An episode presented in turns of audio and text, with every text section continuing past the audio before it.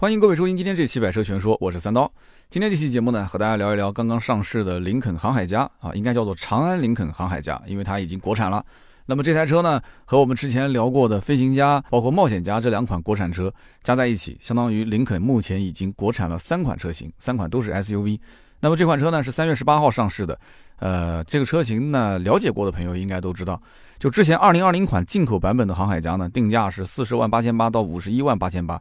那么现在国产之后的定价呢是三十二万八千八到四十七万八千八，那么也就是说这台车子国产之后啊，它把准入门槛是直接拉低了八万块钱啊。有些人讲说拉低八万是不是我就能买得起了呢？啊，那还是一台三十多万的车。实际上呢，之前进口航海家这个车型普遍优惠都在六到十万之间，所以说你要真买得起，你其实那个时候进口也能买得起，对吧？但是你可能没关注过。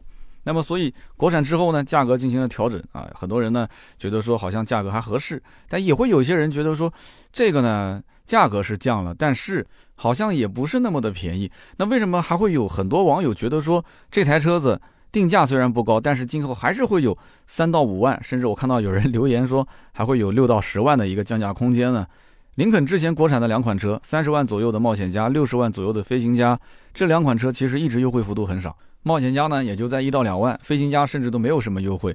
那么现在的航海家，为什么大家都觉得说这个价格定的有点高了？国产的航海家真的不值这个价吗？今天我们就和大家一起聊一聊这台航海家，它到底是一台什么样的车啊？哪个配置最值得购买？它有哪些特点？后期呢，包括维修啊、保养这方面需要注意些什么？它和竞争对手对比的话，这款车的优势和劣势在什么地方？这台车到底贵不贵？那么林肯对于车辆的命名呢，其实你很难看得出它是什么级别。它不像奥迪的 Q 三啊、Q 五、Q 七啊，你一看就知道。宝马的叉一、叉三、叉五非常好理解。航海家这个车型的定位呢，其实它更像宝马的叉三和奥迪的 Q 五，它们是一个级别的。所以大家呢要首先知道这一点。如果是对比二线豪华品牌的话，那就是凯迪拉克的叉 T 五，呃，沃尔沃的叉 C 六零，大概是这个级别的。那么国产之后呢，航海家其实相比于之前进口版的这个车型，也就是老款车型，它外观方面其实变化不大。那么主要是什么呢？它的内饰变化非常之大，外观呢只是一点点小改，比方说啊，它的车身宽度窄了两毫米，轴距啊增加了一毫米，那几乎都可以忽略了，是吧？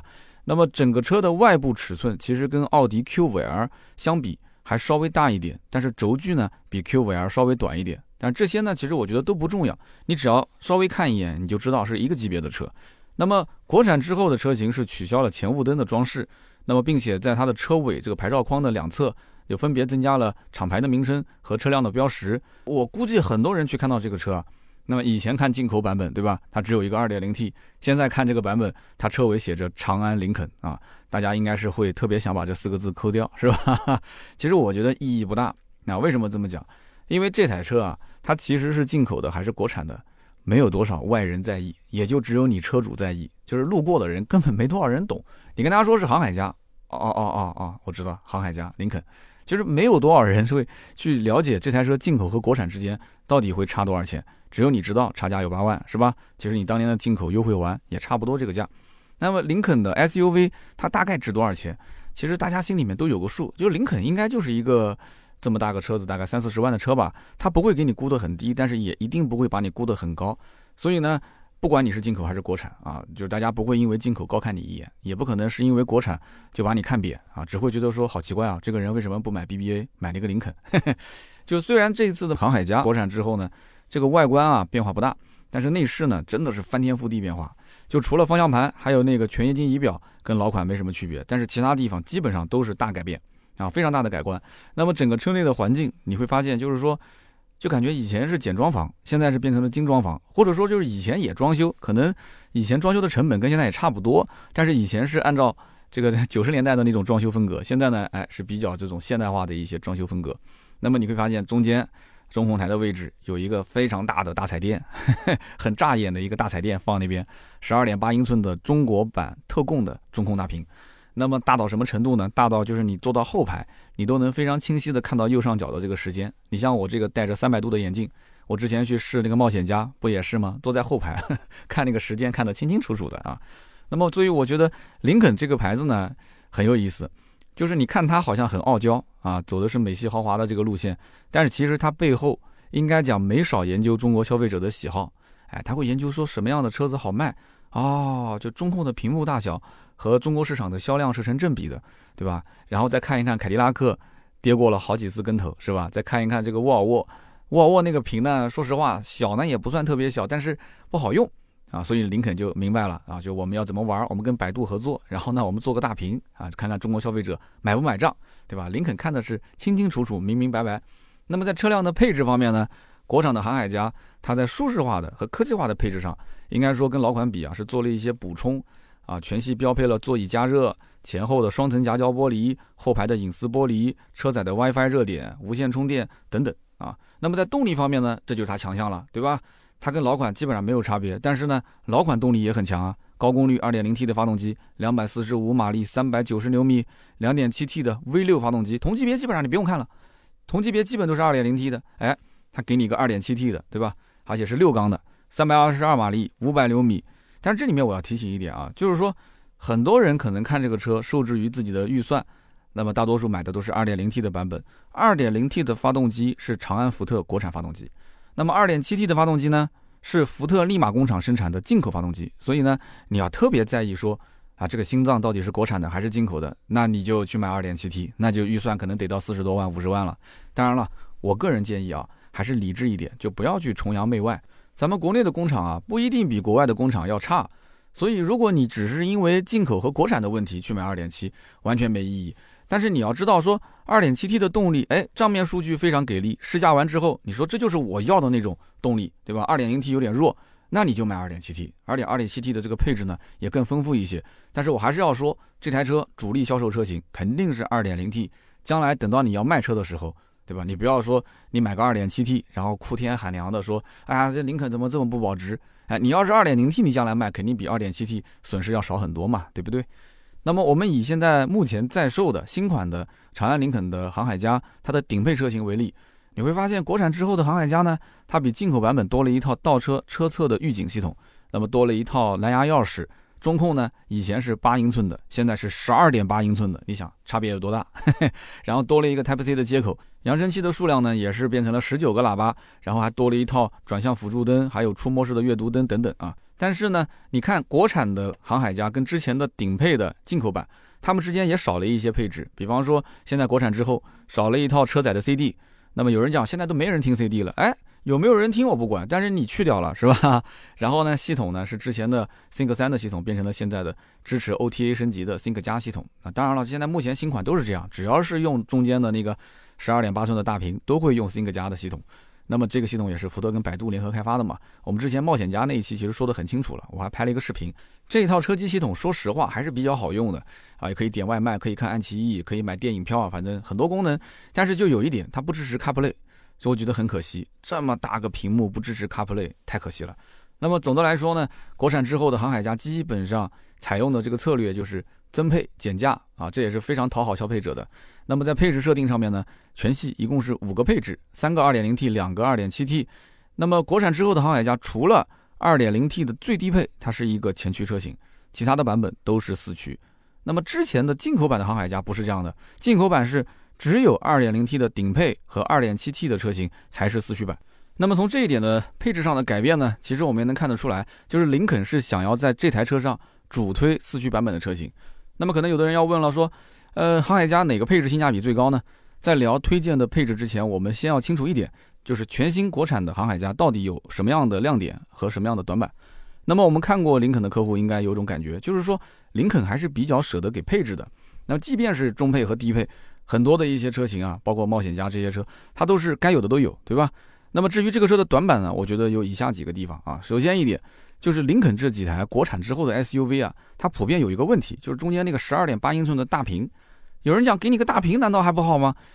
其实你会发现，就是屏幕大当然是好了，但是你把它竖在那个中控台的上面，虽然说也还好，也不太说挡视线，但是总觉得很突兀，对吧？就家里面电视机一般都是挂墙上的。但你这个电视机感觉就是放在这个这个客厅的沙发的正前方，或者是放在客厅的正中间，就感觉好突兀的感觉。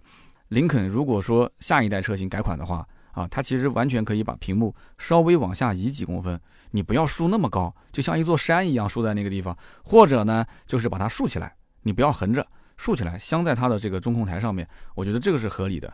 所以呢，我相信下次林肯的航海家也好，还是冒险家也好，再改款这块屏幕应该会做一些修改啊，不要那么突兀了，因为这是消费者的心声。如果说能稍微改变一下的话，我相信这一套内饰的接受度应该讲还会再高很多。那么还有一点呢，就是之前进口版本的航海家啊出现过变速箱的问题，主要是集中在 2.7T 的车型上面。那么包括但是不限于变速箱的打齿、顿挫、异响。林肯在2019年的9月份进行过一次变速箱的程序升级。那么经过变速箱自适应学习之后呢，这个顿挫会有好转。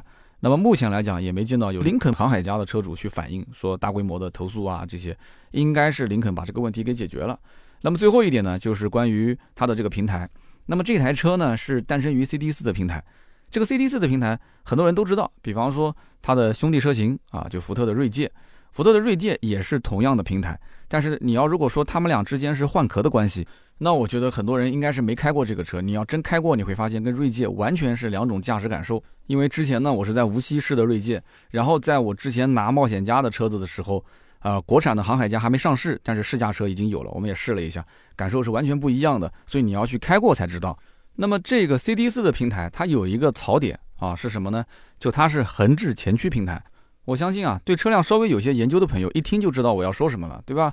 因为它是一个横置发动机的布局，它竞品的这些车，比方说像 BBA 的叉三啊、Q 五 GRC，它都是基于纵置后驱的平台打造，所以从理论上来讲，纵置后驱或者说是纵置四驱的车辆，在操控性、平衡性和动力效率方面应该是更有优势。所以林肯航海家相对而言在操控性上面会弱一些。那么因此林肯呢，他就干脆放弃操控了。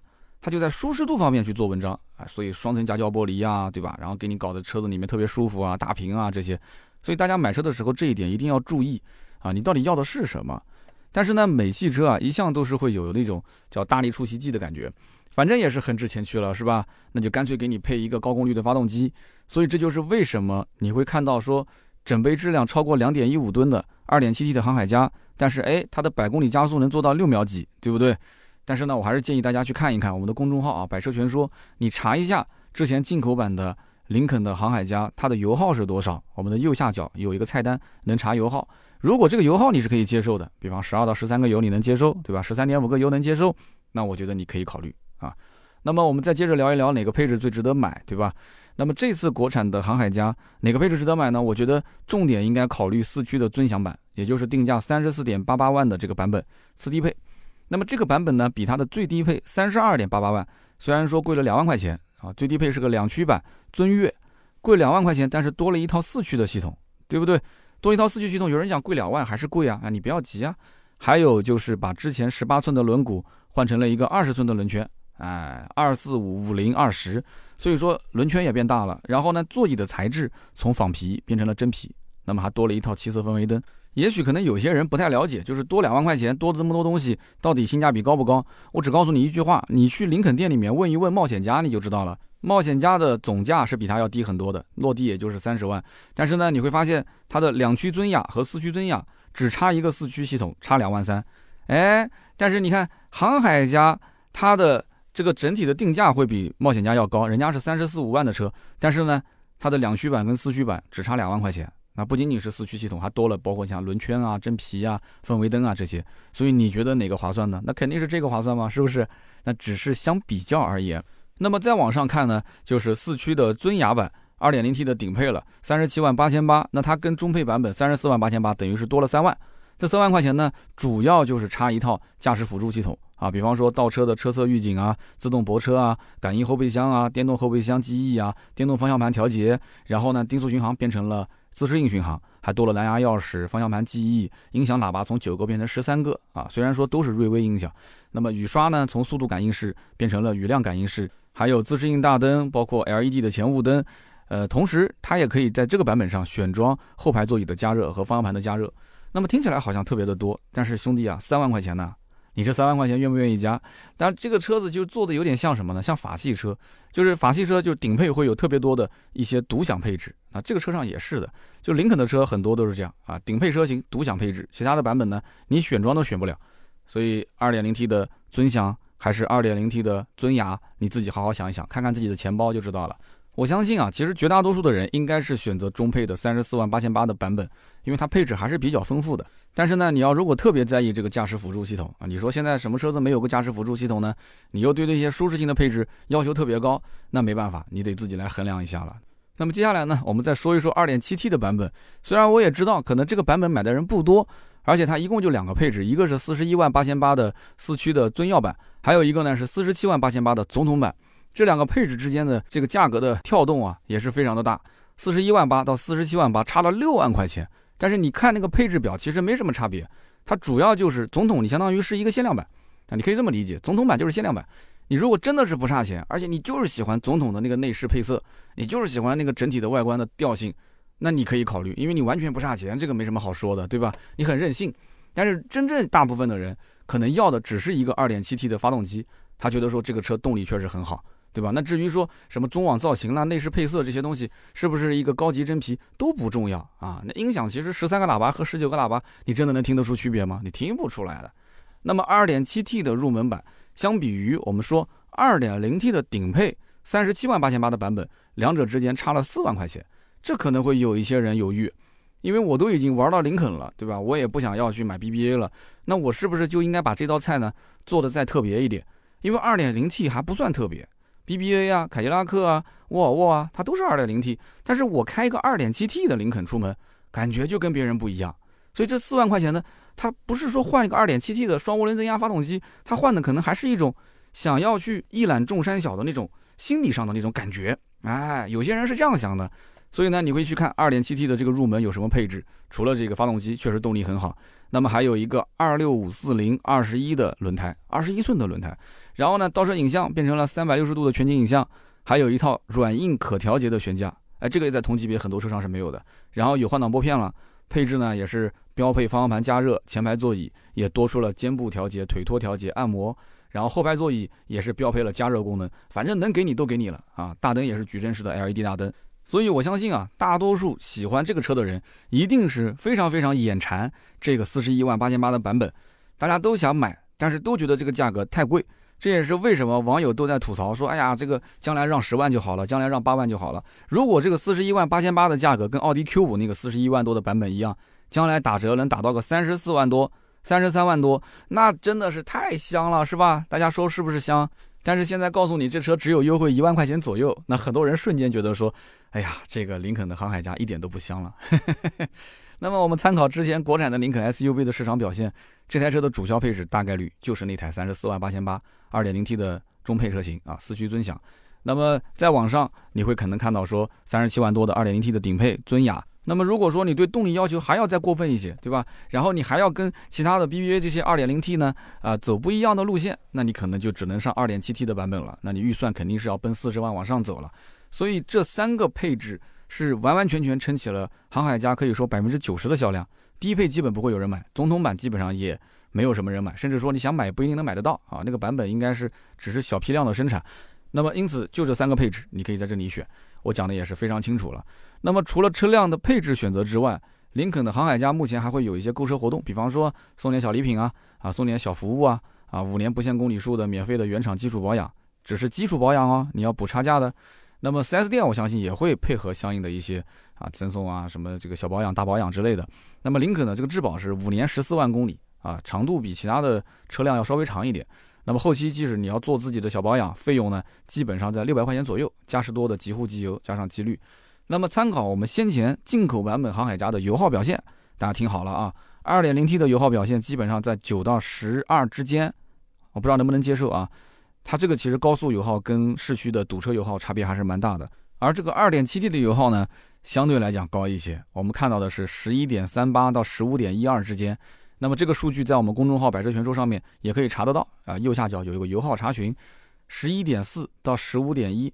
所以呢，买二点七 T 之前，你心里面首先要有一个心理预期，你不要说我预算是到这个位置了我就买，你别到时候买回来之后天天哭着喊着说这个车油耗高。你要结合这台车的自重、它的发动机的功率以及它变速箱的表现，包括它的轮胎的数据，你再去看看这车的油耗。其实我觉得还好，二点零 T、二点七 T 用的都是九十二号的汽油。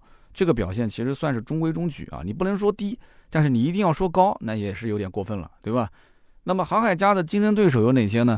那我觉得主要还是覆盖 BBA 以及二线豪华品牌的那些大家都耳熟能详的车型。我们一个一个的说吧。那么一般来讲，在豪华的中型 SUV 里面，奔驰的 GRC、宝马的 X3 这两款车，那肯定是不能回避的。而且他们俩之间互相杀的也是有来有回。那么奥迪 Q5L 这个车呢，呃，首先奥迪的品牌力啊稍微弱一些，现在的产品力呢，说实话也是逊色了一些。所以呢，销量各方面啊，稍微要往后啊挪一挪，挪一挪位置。那么目前来讲的话，也有很多二线豪华品牌优惠非常的大，比方说凯迪拉克的叉 T 五。至少六七万的优惠吧，沃尔沃的叉 C 六零现在都是十来万的优惠吧，英菲尼迪的 QX 五零，虽然说这车现在的存在感很低，但是我告诉你也是个跳水冠军，对吧？这些车子有的呢，它存在感很低，然后关起门来自己玩；有的呢，它和二线豪华互相的血拼。那么也有一些想要去跟啊 BBA 去掰掰手腕。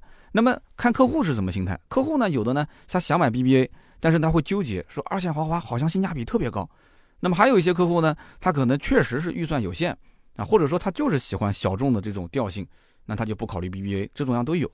那么我们再看国产的这个航海家，国产航海家的定价三十二万八千八到四十七万八千八，你要如果把它放在二线豪华品牌里面，它的定价呢不算低，也不算高，也算是中规中矩的一个价格。网友为什么都说价格定高？我刚前面已经解释的很清楚了，对不对？就是你会发现林肯现在死守它的调性。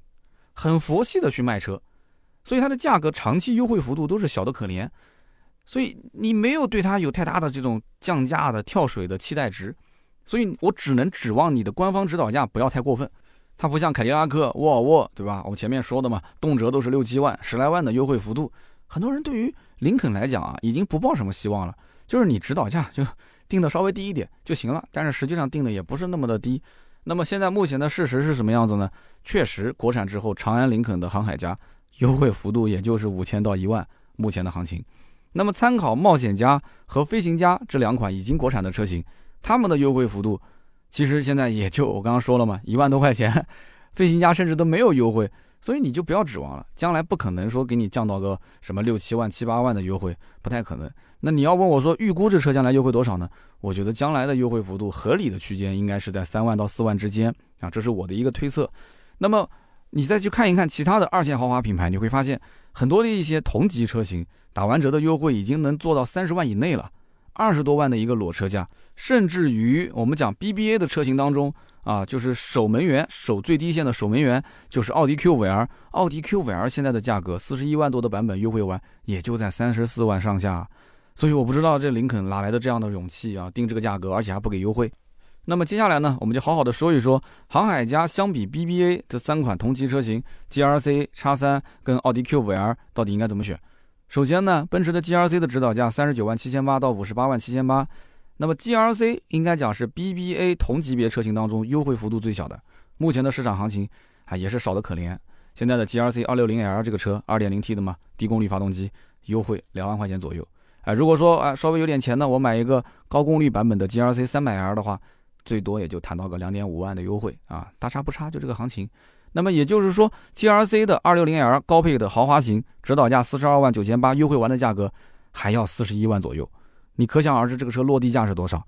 那么这个价格已经是可以直接买到航海家二点七 T 的四驱尊耀版了。我们别的不说，单谈动力来讲的话，一个是六缸二点七 T，一个是四缸二点零 T，你选哪个？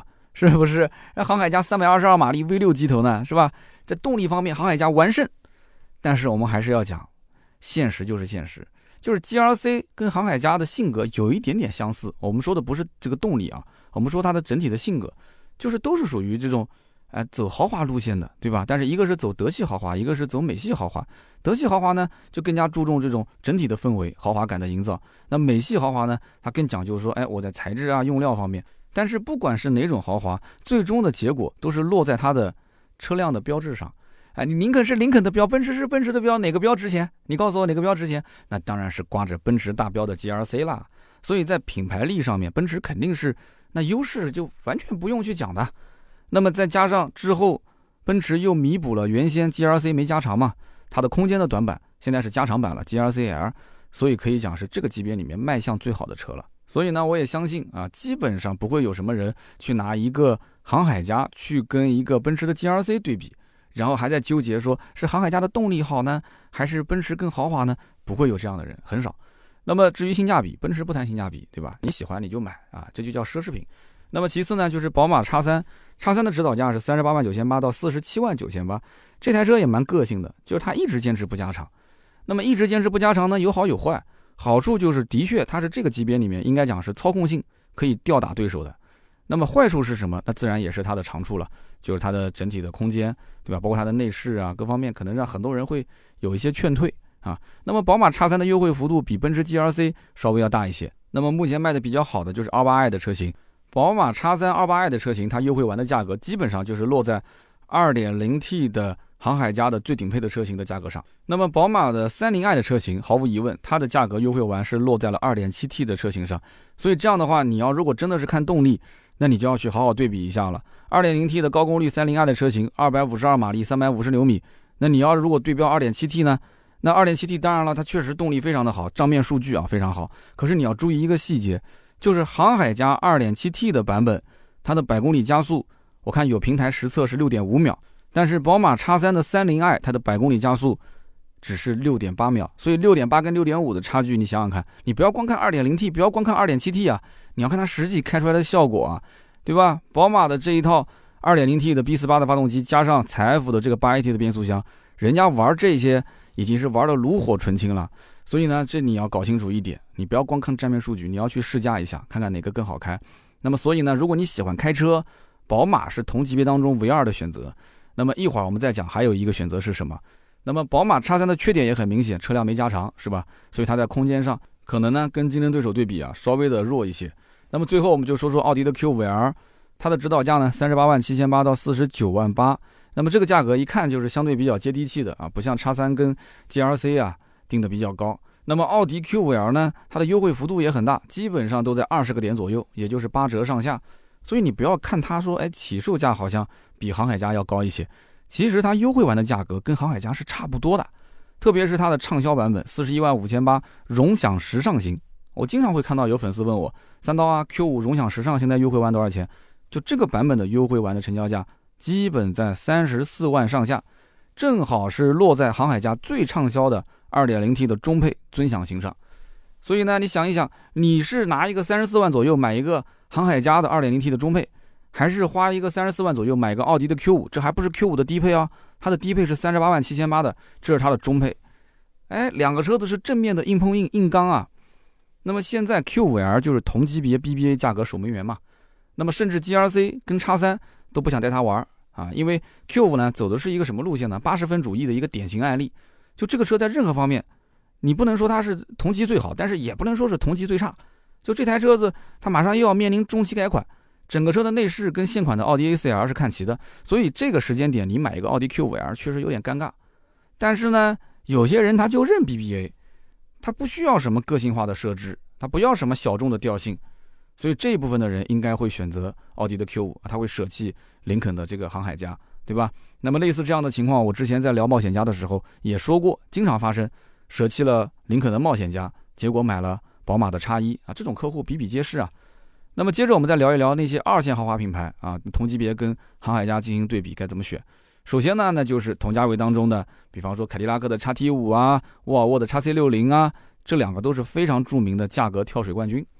那么叉 T 五全系最低配两驱风尚型，这个版本的落地价，听好了是落地价啊，不是成交价，它的落地价格已经是跌到了三十万上下，一台叉 T 五啊，三十万上下。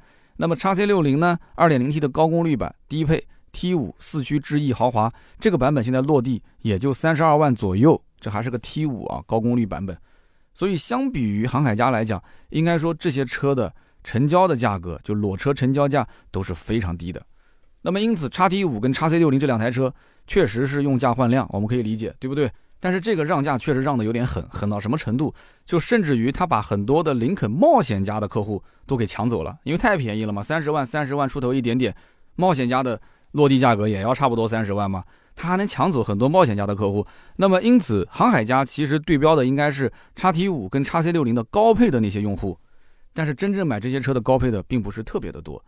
哎，现在大家明白了吧？所以你看，你会发现一个很有意思的现象，就是航海家来讲，之前是长期保持进口的身份，然后定价也更高，你现在是官降了八万嘛。然后呢，4S 店虽然很豪华啊，所提供的服务啊，哎还不错，但是呢，你会发现它跟二线豪华那些用价格去换市场的，真的头破血流的那些品牌，真的是不一样。它非常另类，它非常的佛系，对吧？一个月就是什么三千台、四千台、两千台的销量，他觉得 OK 了，他也不要去跟 BBA 争，那他也不会去跟那些凯迪拉克啊，包括沃尔沃去竞争。你爱买就买，对吧？所以网友就一直在讲说，长安林肯的这个航海家价格太高了，什么时候降一降？你只要降一降，我们都投入你的怀抱。啊，我不知道你们说的是真的假的，它真的降了，你就投入它怀抱了吗？那么还有就是英菲尼迪的 QX 五零，我前面也说了，这车子也是跳水冠军。那么还有一个就是讴歌的 RDX，QX 五零主要就是什么呢？就这车存在感太低了，2.0T 低功率的车型落地其实也在三十万以内，但这个车怎么看都怎么小气，不知道为什么，就感觉好像不是一个跟叉三 Q 五 GRC 一个级别的车型。你跟叉 T 五放在一起的话，那更不像是一款就同级别的车了。其实英菲尼迪 QX 五零这车还是不错的，但是说实话，你让我买我也会很纠结。二百七十二马力、二点零 T 的高功率的发动机，数据非常漂亮。那么这台车曾经它的内饰还获得过沃德的十佳内饰，确实那个内饰也不错，用料啊各方面一看也很高档。但是这个车的问题在于，就是它全系用的是 CVT 的变速箱。就你如果仅仅是一个日常家用的车，那你肯定是不用在意的嘛。但是你知道，很多人对于日产的 CVT 变速箱本身就抱有很大的疑虑。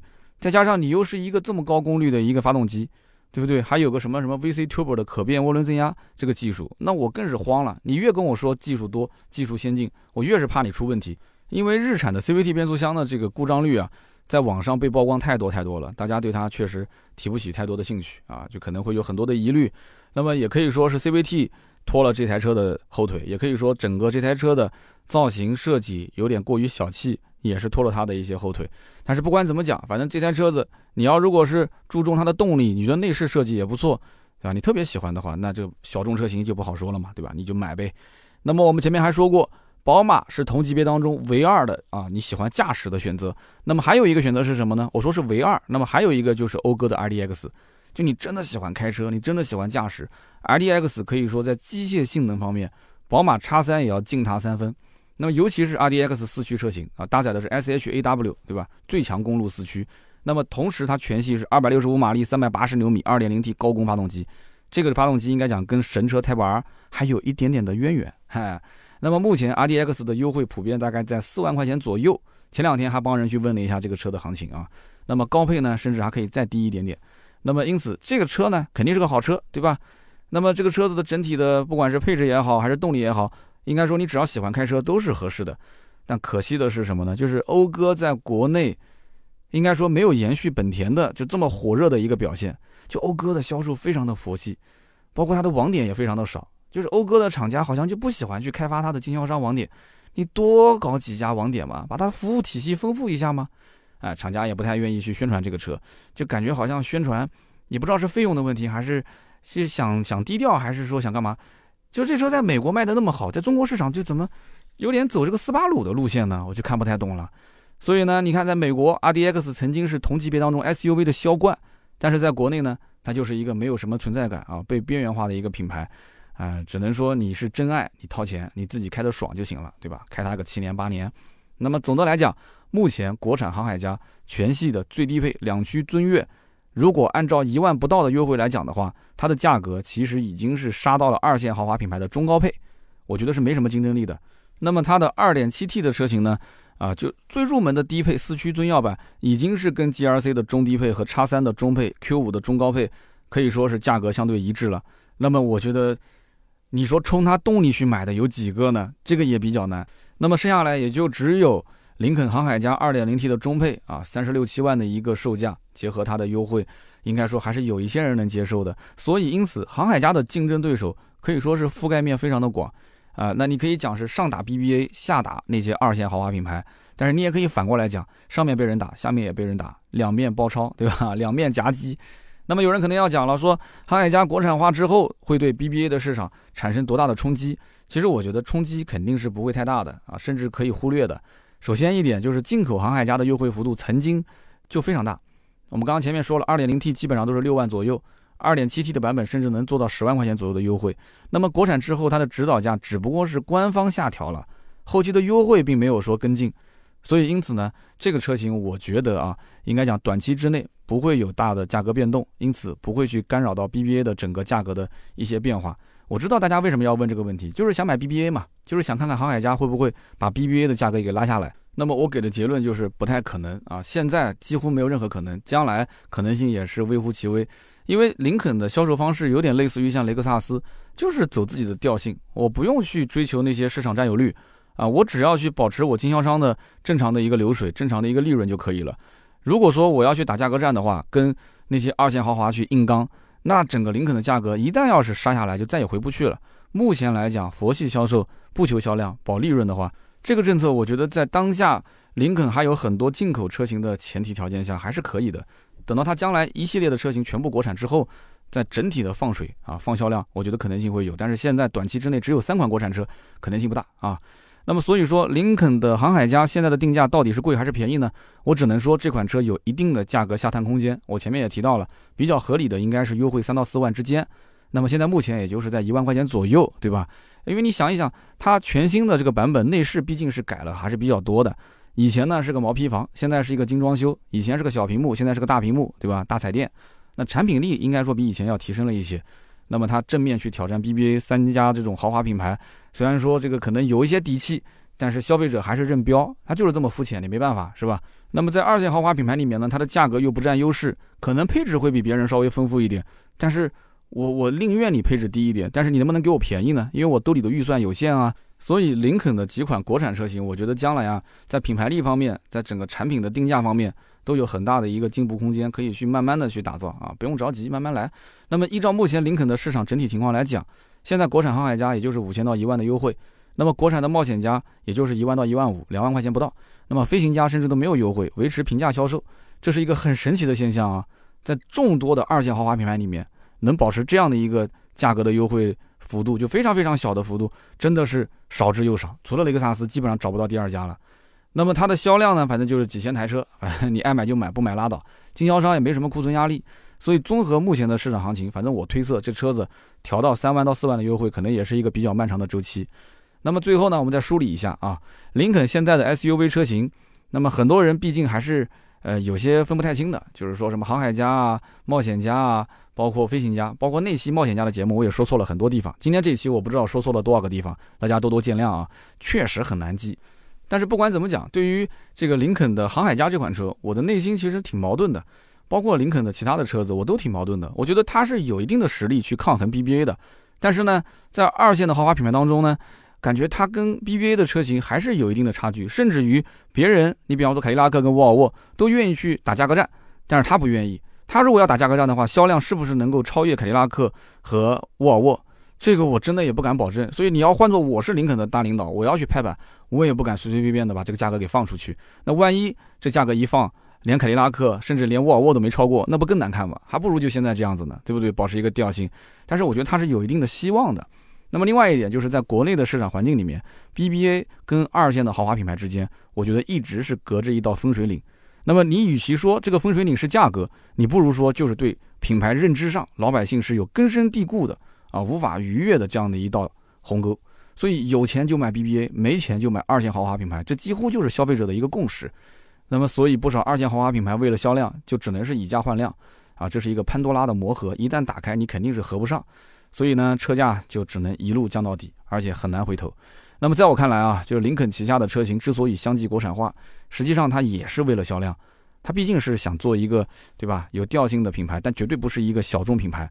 那么，同属于二线豪华品牌的雷克萨斯，哎，它似乎是走出了一条不同的路，但是雷克萨斯和林肯之间有本质上的区别。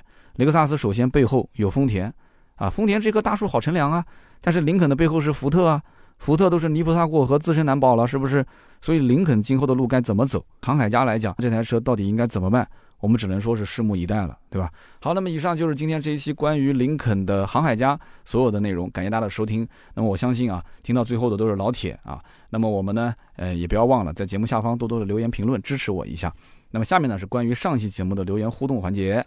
上期节目呢，我们聊的是小米造车，我看到很多的听友啊留言非常的专业，那么他们专业的点主要是对手机颇有研究啊，我就不知道大家为什么对手机这么这么有研究，而且对于整个互联网的行业，哎呀，真的认知啊，我感觉都要超过马云跟马化腾了，那雷军根本就不在你的这个竞争范围之内，就是感觉你们就是雷军的同寝室的兄弟啊，真的说的太有道理了。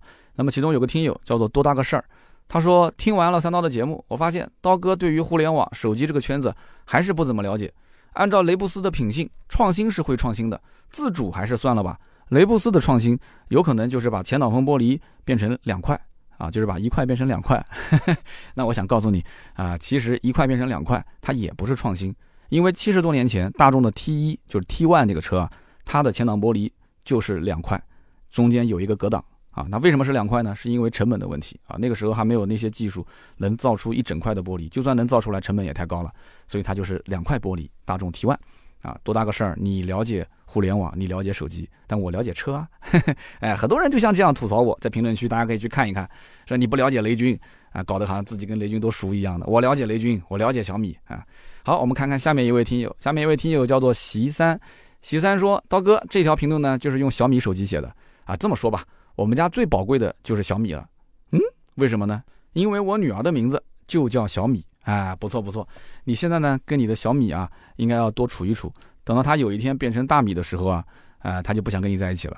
就很多女儿都是这样吗？我我老婆也经常讲我，说你跟你女儿，你趁她现在还要你的时候，跟她多玩玩，你将来肯定有她自己的朋友，有她自己的男朋友的时候，人家就不愿意跟老爸在一起了。其实我觉得不是的，因为我女儿一直觉得我是一个很有意思的老爸，就是。经常问他，我说你老爸你怎么评价？好玩？老爸好玩？人家老爸都是，就是就就我觉得很奇怪，他为什么觉得我好玩呢？包括经常有小朋友到我们家来玩，其他小朋友也评价说，你说我家女儿的小名叫鱼儿，说哎鱼儿你老爸怎么这么有意思啊？你老爸怎么一点都没有那种老爸的那种威严感？然后我就问他了，问他同学，我说你你老爸是什么样的？我老爸，我老爸他的房间都不让我进的。